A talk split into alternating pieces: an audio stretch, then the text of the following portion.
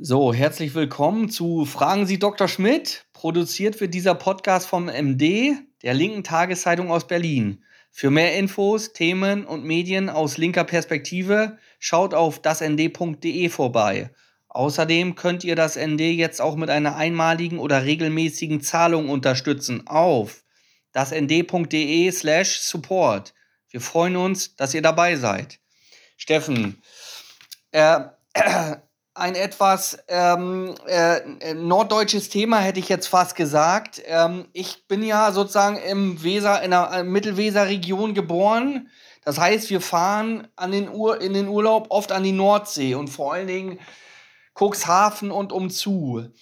Was ich mich immer gefragt habe, schon als kleiner Junge und worauf ich bis heute keine Antwort weiß, wo bleibt eigentlich das Wasser bei Ebbe? Tja, das bleibt auf der anderen Seite von dem gleichen Meer, wenn man so will. Das, wenn man so will, könnte man sagen, das war auch eine der ersten äh, Erklärungen für die, für die Ebbe und Flut, dass das Ganze hin und her schwappt wie in einem Eimer. Das ist natürlich nur die halbe Wahrheit, weil es schwappt natürlich nicht von alleine. An, an allem ist der Mond schuld, wenn man so will der ja eine zwar nicht sehr große Gravitationswirkung auf die Erde hat. Also irgendwo habe ich mal gelesen, dass es 10 Millionstel der Erdanziehung ist, ne, was da an Gezeitenwirkung auf uns kommt. Aber das reicht offenbar schon, um das Gleichgewicht so weit zu stören, dass, äh, dass dass äh, gewissermaßen das, was gerade dem Mond zugeneigt ist von der Erdoberfläche, von dem so weit angezogen ist, dass es sich gewissermaßen bewegt. Und das, das ist nämlich die Frage, ähm, was ich, äh, äh was hat das mit dem Mond zu tun? Mein Vater oder meine Mutter redeten immer irgendwas von Mond und ich wusste immer, ich habe da immer nur Bahnhof verstanden. Naja, sozusagen. der Mond, der Mond ist, ist äh, wie die Erde ein größerer Himmelskörper, bisschen klein, natürlich kleiner als die Erde, aber doch groß genug, um, um äh, durch seine Anziehungskraft sich nicht nur an der Erde festzuhalten, sondern eben auch äh, die, auf die Erde selber einzuwirken. Und das Wasser ist ja nun mal, wie wir alle wissen, etwas beweglicher als die feste Erdoberfläche.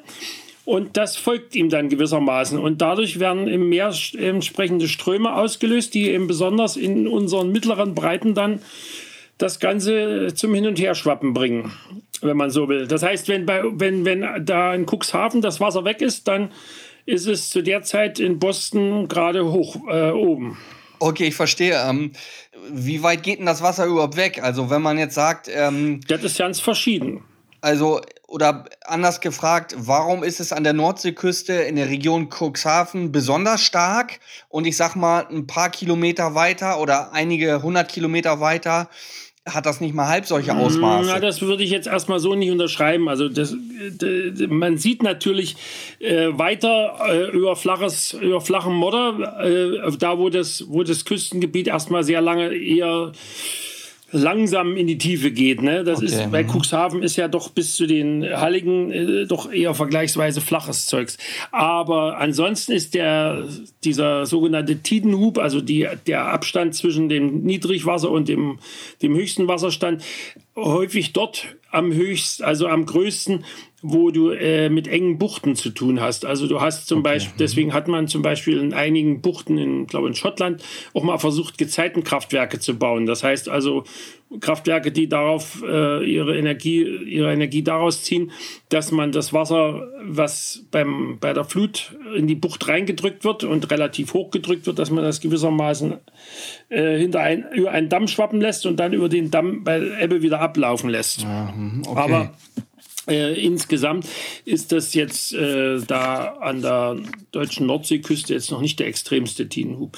Allerdings ist es natürlich entschieden größer als in solchen äh, isolierten äh, Randmeeren wie, wie der Ostsee oder dem Mittelmeer, wo du fast nichts siehst. Ja, wollte ich gerade sagen. Ähm, wenn, wenn wir jetzt sagen, Nordseeküste, sozusagen ostfriesische Nordsee, ähm, ist es besonders ausgeprägt.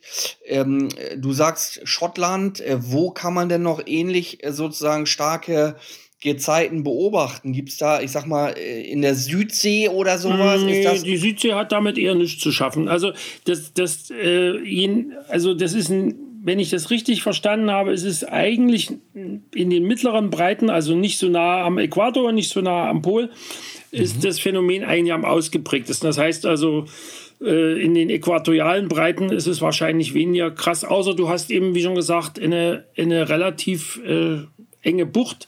Also ich denke mal, dass es äh, in, in größeren Buchten wie Rio de la Plata oder so, mhm. dass da schon äh, die Wirkung größer ist, einfach weil dann, weil dann äh, gewissermaßen diese Trichterwirkung eintritt.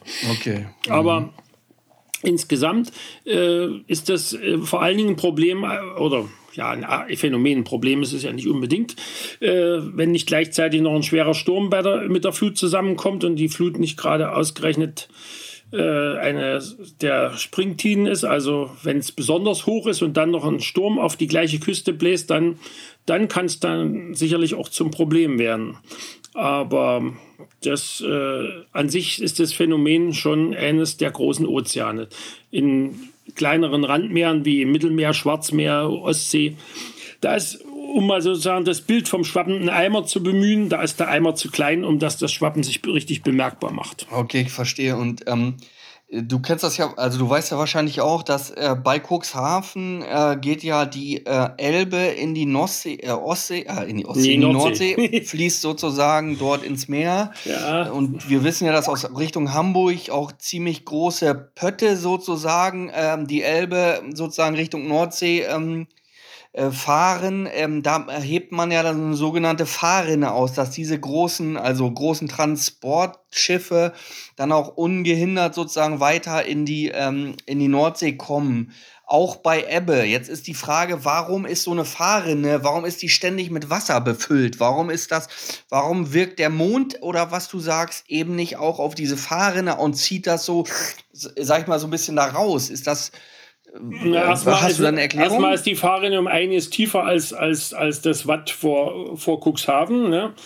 Und äh, zum anderen hat natürlich, äh, gibt es dort natürlich äh, den ständigen Zufluss der Elbe, wenn nicht gerade äh, absolute Trockenheit weiter oben herrscht. Ah ja. Also ich meine, dass äh, ansonsten ist, dass man da dauernd ausbaggert, hat andere Gründe. Dass nämlich die Elbe nicht nur Wasser bringt, sondern natürlich äh, in gewissem Umfang auch immer wieder äh, verschiedene Sedimente dort ablagert, also all den Sand, den sie weiter oben eingesammelt hat, dann da unten fallen lässt. Hm, naja. Dann wird das zu flach wahrscheinlich. Und dann, dann wird das großen, irgendwann für die ja. großen Pötte zu, zu, zu flach, abgesehen davon, ja. dass natürlich äh, die, die, der Hamburger Hafen jetzt nun nicht der Tiefwasserhafen für die ganz, ganz großen Schiffe. Nee, der ist in Wilhelmshaven. Inzwischen, hoch, inzwischen ne? ist das, ähm, sind die Schiffe ja von derartig äh, absurder Größe, teilweise diese großen Containerschiffe, dass das da dann, dass die in diesen Hafen eigentlich nur noch teilbeladen rein können.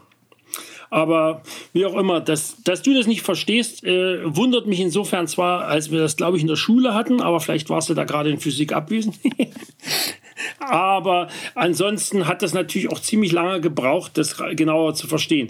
Ich meine, dass der Mond damit zu tun hat, das wissen die Leute schon sehr lange, weil man weiß ja, dass also die, die, die Tiden besonders extrem ausfallen bei Voll- und Neumond. Mhm. Und bei, während sie bei Halbmond eher, eher gering ausfallen. Okay. Und das hat einfach damit zu tun, dass bei Voll- und Neumond, weil da entweder die Sonne auf der, also sozusagen die, die Sonne entweder hinter der Erde steht, genau auf den Mond guckt oder umgekehrt.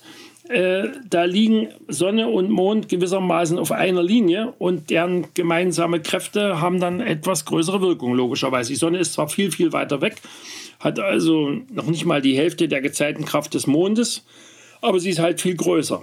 Und insofern äh, wirkt sich das natürlich aus, wie die, die Sonne zum Mond steht. Und wenn, der, wenn Halbmond ist, dann steht der Mond quasi seitlich von der Sonnen-Erde-Linie.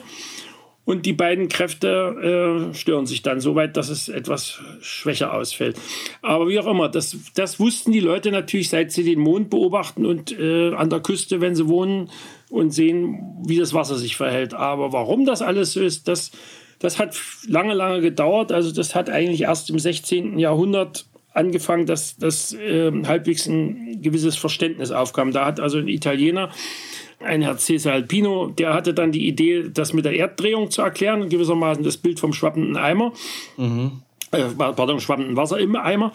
äh, äh, entwickelt und äh, dann um 1600 haben dann ein Holländer und äh, Johannes Kepler, die haben dann immerhin die, die Anziehungskraft des Mondes dafür verantwortlich gemacht und erst Newton hat das dann so weit genau berechnet, dass man einigermaßen genaue äh, Tidenkalender machen konnte. Das ist dann bis ins 20. Jahrhundert noch wesentlich verfeinert worden. Aber inzwischen weiß man eben wirklich genau, wann die Sache wie hoch steigt und so. Pass mal auf, und ähm, also um sich die Dimension vorzustellen, man kann sozusagen von Cuxhaven aus mit Pferd und Wagen auf die küstennahe Insel Neuwerk fahren. Ich meine, ja, ich weiß, ich weiß. Das ist, Wir waren ich, auch mal im Winter dort. Äh, gut, ja. So, pass mal auf, aber was ich eigentlich noch fragen wollte, ist die Sache, ähm, wenn jetzt kilometerweit das Wasser sozusagen wegzieht auf der einen Seite, hat das irgendwie eine Auswirkung auf das Ökosystem da, also auf die hat das irgendwas, äh, macht sich das irgendwie in der, ähm, bei den Fischen, bei den äh, Pflanzen äh, in, in, irgendeiner Form bemerkbar ja, oder vielleicht auch negativ bemerkbar? Na, sagen wir mal so, äh, in, in eine Wattlandschaft, also in so eine Landschaft, die durch den regelmäßigen Gezeitenwechsel sich äh, also aus wesentlich geformt ist, die hat natürlich ein anderes Biotop als äh, irgendein Stück Mittelmeer- oder Ostseeküste, wo sich das praktisch kaum ändert, wo also praktisch die, die meisten Teile immer unter Wasser sind. Wer, wer, wenn das ständig wechselt, hast du natürlich dort Pflanzen und Tierarten, die äh, mit dem reinen Unterwasserdasein oder dem reinen Sumpfdasein äh, nicht klar kämen. Also das Deswegen ist das äh, schon prägend für diese Landschaft. Du hast äh, diese dusseligen Wattwürmer hast du natürlich nicht im Mittelmeer an der Stelle. Ich habe mal gehört, da kannst du mich vielleicht auch korrigieren, dass sozusagen die Artenvielfalt dort im Wattenmeer besonders hoch ist oder ziemlich einzigartig ist oder ich meine, das ist auch. Ja, die ist also, speziell, natürlich ist es speziell und deswegen ist es ja auch ein, ein Schutzgebiet, wenn auch eines, was in was nicht allzu gut geschützt ist, denn, denn im Prinzip sind alle möglichen äh, Wirtschaftsaktivitäten im, im Nationalpark Wattenmeer trotzdem zugelassen. Also da gibt es noch verschiedene Fischereiaktivitäten, die zugelassen sind. Also, also das ist äh, nicht wirklich optimal geschützt. Also es ist schon besonders. Es ist, nicht von, es ist sicherlich nicht die gleiche Vielfalt wie ein, wie ein Korallenriff oder ein, ein äh, tropischer Regenwald, mhm, aber es ist schon durchaus mehr, mehr los als, äh, sagen wir mal, in, äh, naja, so ein Binnensee jetzt, ein kleinerer. Und äh, sicherlich wird es auch äh, Uferzonen geben, die am Meer, die, die insgesamt etwas schwächer sind. Also ich weiß, habe keine, keine Ahnung, wie weit das jetzt an Steilküsten sich gravierend unterscheidet. Das hab, da habe ich noch nie was genaueres drüber gelesen, ob das, das so einen großen Unterschied macht. Aber es ist ein spezielles Biotop, einfach deswegen, weil dieser Wechsel von Überflutung und Nichtüberflutung natürlich äh, Pflanzen- und Tierarten bevorzugt, die damit gut klarkommen. Und okay. das sind natürlich welche, die du im Tiefwasserbereich nicht hast und die du eben an Land auch nicht hast. Letzte Frage jetzt. Ich meine, ähm, Watt ist ja nicht gleich Watt, sag ich mal. Also es gibt ja. Das nehme ich mal an. Ich kenne nicht nur das eine, aber. also man, es gibt ja sozusagen dieses Watt eben, wo man dann mit Pferd und Wagen auf äh, Richtung Neuwerk fahren kann. Und dann hast du an anderer Stelle sozusagen äh, richtiges modriges Schlickwatt irgendwie, wo du halb einsinkst und dich so ein bisschen wie in einem Moor oder in einem Treibsand fühlst, sozusagen. Wie, weißt du, ähm, woher das kommt? Hat das irgendwie mit, mit Sand irgendwie zu tun? Oder ja, ist die Konsistenz von, von Sand, äh, der jetzt die ist sicherlich verschieden. Also einerseits abhängig von dem, von dem Grad äh, der Nässe und dann von der Art des, der, von der Körnung des Sandes, vielen anderen Sachen. Also du hast ja auch in dem Watt, was du da vor uns beschrieben hast, wo du mit dem Pferdewagen oder auch mit dem Auto drüber fahren könntest, ähm, da hast du auch natürlich äh, äh, gewissermaßen kleine Bäche, die da durch, äh, wo das Wasser sich noch, noch, wo das Wasser noch steht, wo die, wo sich das auch anders verhält. Da hast du auch mit Sicherheit Stellen, die, die, die, wo du stärker einsinkst. Das wird wirklich ähnlich sein wie in, in, in Mooren, wo du auch Wege hast, auf denen du gehen kannst, wenn du genau weißt, wo sie sind. Und Stellen hast, wo das quasi Meter tief, wo du Meter tief versinkst. Und wenn dich, wenn dich keiner rausholt, wenn du gerade alleine unterwegs bist, eben auch weg bist. Gut. Pass auf, das war's. Ich mache jetzt auf Stopp. Jo.